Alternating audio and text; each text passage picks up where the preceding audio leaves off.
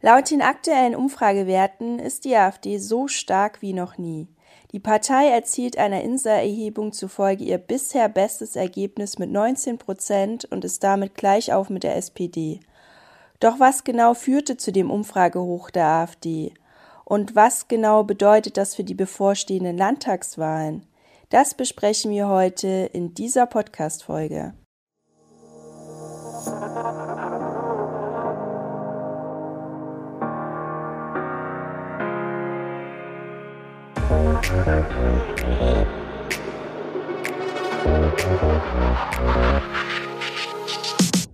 Ein herzliches Willkommen zu Antworten bitte. Ich bin Franziska, Soziologin und liefere dir Analysen zu unserer Gesellschaft. In dieser Folge beschäftigen wir uns mit dem Umfragehoch der AfD und wahrscheinlich sollte ich es dazu sagen, ich analysiere die Ursachen und Gründe und versetze mich dazu auch in unterschiedliche Lebensrealitäten das bedeutet dabei nicht, dass ich mich für oder gegen eine bestimmte Sichtweise oder Perspektive positioniere. Ich möchte diesen Zustand nur einfach erklären. So, schauen wir uns erstmal die aktuellen Umfragewerte an. Verschiedene Meinungsforschungsinstitute erheben ja in regelmäßigen Abständen die sogenannte Sonntagsfrage und fragen ganz genau, wen würden Sie wählen, wenn am Sonntag Bundestagswahl wäre? Die Umfragen werden natürlich repräsentativ erhoben und decken die Wählerschaft hinsichtlich Geschlecht, Alter, Region und anderen soziodemografischen Merkmalen umfassend ab. In den letzten Monaten gewann die AfD stark an potenziellen Wählern dazu und die AfD hat ihr Ergebnis innerhalb des letzten Jahres etwas mehr als verdoppelt also von 9 Prozent am 4.6.2022 zu 19 Prozent am 5.6.2023. Es handelt sich dabei um den höchsten Wert, den ein Meinungsforschungsinstitut bislang für die AfD gemessen hat. Und ebenso viele Befragte würden die SPD wählen. Mit 27 Prozent liegen die CDU und CSU vorn, während die Grünen und die FDP abgeschlagen bei 13 bzw. 9 Prozent liegen. Und die Linke liegt aktuell bei 5 Prozent. Dieses Bild zeigt nicht nur INSA, sondern auch alle anderen Sonntagsfragen der vergangenen Wochen, egal ob von Kantar, Forsa, GMS oder Allensbach, alle Meinungsforschungsinstitute belegen ein Umfragehoch der AfD mit Werten zwischen 17 und 19 Prozent. Der erste Reflex, der oft hochkommt, ist, dass es ja nur den Osten beträfe, also Ostdeutschland. Und hier ist es schon tatsächlich so, dass die AfD die stärkste Kraft ist in den Umfragen. Es ist aber nun so, dass die starken Umfragewerte für die AfD nicht mehr nur ein ostdeutsches Phänomen sind, weil Auswertungen auf Landesebene zeigen, dass die AfD sowohl in Ost- als auch in Westdeutschland wächst. Mittlerweile erreicht die AfD auch in Westdeutschland zweistellige Werte. In Bayern beispielsweise liegt sie bei 12 Prozent. Und das ist hierbei auch nicht überraschend, denn nur durch starke Ostwerte kommt eine Partei auch nicht bundesweit auf 19 Prozent. Ja, kommen wir mal zu der Frage, woran es nun liegt, dass die AfD immer mehr an potenziellen Wählern dazugewinnt. Wenn man sich die Zugewinne und Verluste auf Parteiebene anschaut, scheint es so, dass je mehr Stimmen die aktuellen Regierungsparteien verlieren, desto mehr erhält die AfD. Das kann ich zwar jetzt nicht faktisch belegen, da es keine Auswertungen dafür gibt, aber es ist eine annehmbare Vermutung. Und es ist auch die naheliegendste Erklärung, warum die AfD aktuell so hohe Zugewinne verzeichnet. Denn die Menschen sind unzufrieden mit der aktuellen Regierung. Sie sind Protestwähler. Und genau das belegen auch die Zahlen. Denn für 67 Prozent der potenziellen AfD-Wähler, die bei der Sonntagsfrage befragt wurden, kam die AfD nur in Frage, weil sie von den anderen Parteien enttäuscht sind. Nur ein knappes Drittel sind von der AfD tatsächlich überzeugt.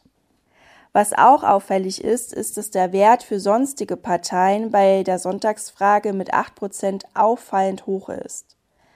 Aber sich hier kein Trend für eine bestimmte Kleinpartei abzeichnet. Und das ist meiner Meinung nach auch ein Indiz für eine unzufriedene Bevölkerung.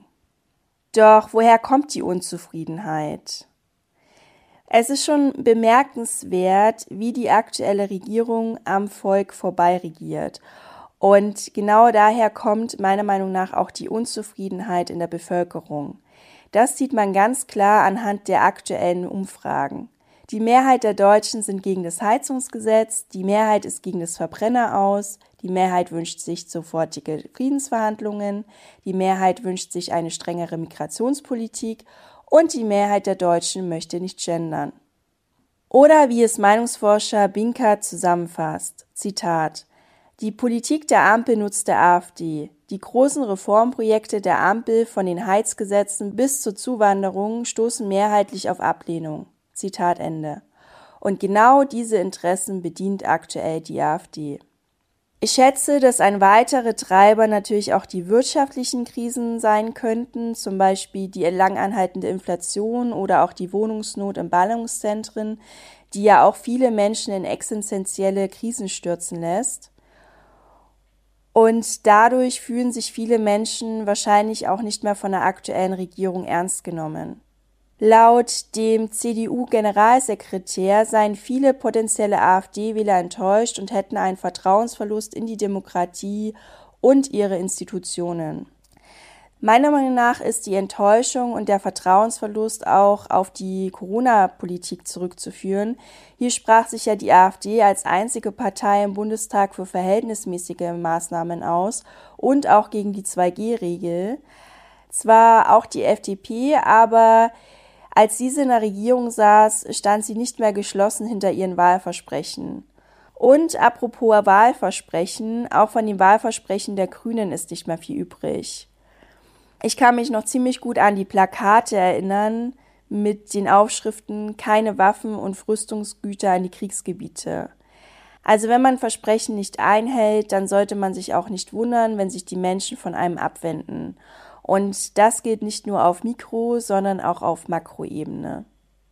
Natürlich muss man deshalb nicht gleich die AfD wählen. Aber auch hier muss man nochmal betonen, dass die Sonntagsfrage den aktuellen Wählertrend abbildet und keine reale Wahl ist. Es könnte auch das berühmt-berüchtigte Zeichensetzen sein, das die Regierung zum Aufwachen bringen soll. Das bestätigt zumindest die Umfrage, die ich vorhin vorgestellt habe, wo 67 Prozent angaben, sich aktuell vor allem aus Enttäuschung gegenüber den anderen Parteien für die AfD zu entscheiden. Und anscheinend hat das auch Wirkung und es wird auch gesehen, denn in den vergangenen Tagen hat sich die Situation zwischen den Parteien hochgeschaukelt. Es ist ein regelrechter Streit entbrannt über die Schuldfrage am AfD hoch.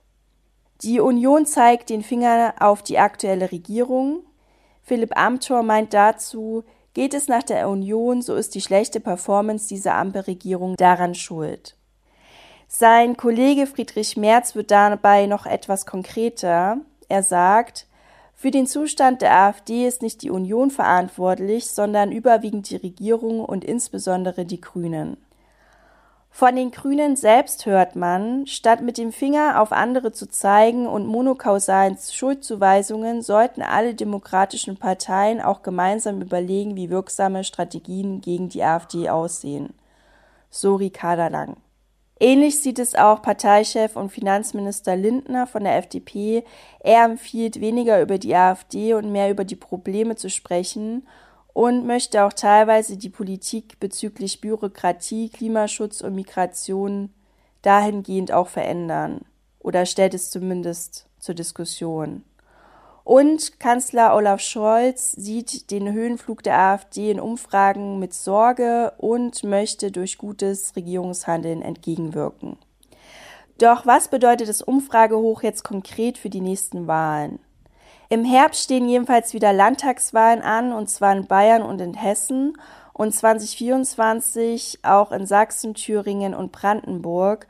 Und hier wird es tatsächlich interessant, da die AfD in Ostdeutschland besonders stark ist und auch hier das Potenzial hat, politisch stärkste Kraft zu werden.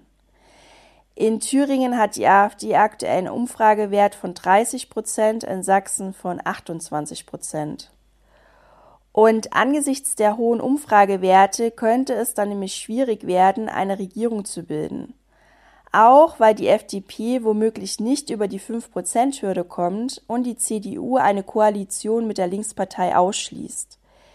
Die Linke ist im Osten nämlich vergleichsweise stark. Und weil niemand mit der AfD koalieren will, Stand heute, müssten sich also CDU, SPD und Grüne zusammentun. Und da sieht es auch schwierig aus, eine Mehrheit zu bekommen. In Brandenburg stehen die Chancen zwar sehr gut, dass die drei Parteien zusammen eine Regierung bilden könnten, aber im Fall von Thüringen und Sachsen sieht das ziemlich anders aus. Hier hat nämlich die Linkspartei ziemlich hohe Werte und steht auf Platz zwei, während CDU und SPD etwas schwächer sind und die Grünen wahrscheinlich nicht mal ins Parlament kommen. Das bedeutet, dass die AfD auch dann als stärkste Kraft Ansprüche hat auf eine Regierungsbildung, aber da aktuell davon auszugehen ist, dass die anderen Parteien nicht mit ihnen koalieren werden, wird dem dann auch wieder nicht so sein. Aber wie gesagt, ähm, wenn keine Regierung findbar ist, dann stehen wir echt vor einem großen Dilemma. Es bleibt daher zu hoffen, und das hoffe ich jedenfalls, dass die aktuelle Regierung sich mehr wieder in die Probleme der Bürger und ihrer verschiedenen Lebensrealitäten hineinversetzt, sodass die Unzufriedenheit in der Bevölkerung in Deutschland nicht noch größer wird. So, das war's dann auch heute von mir und dem Podcast. Antworten bitte. Was ist denn deine Meinung dazu?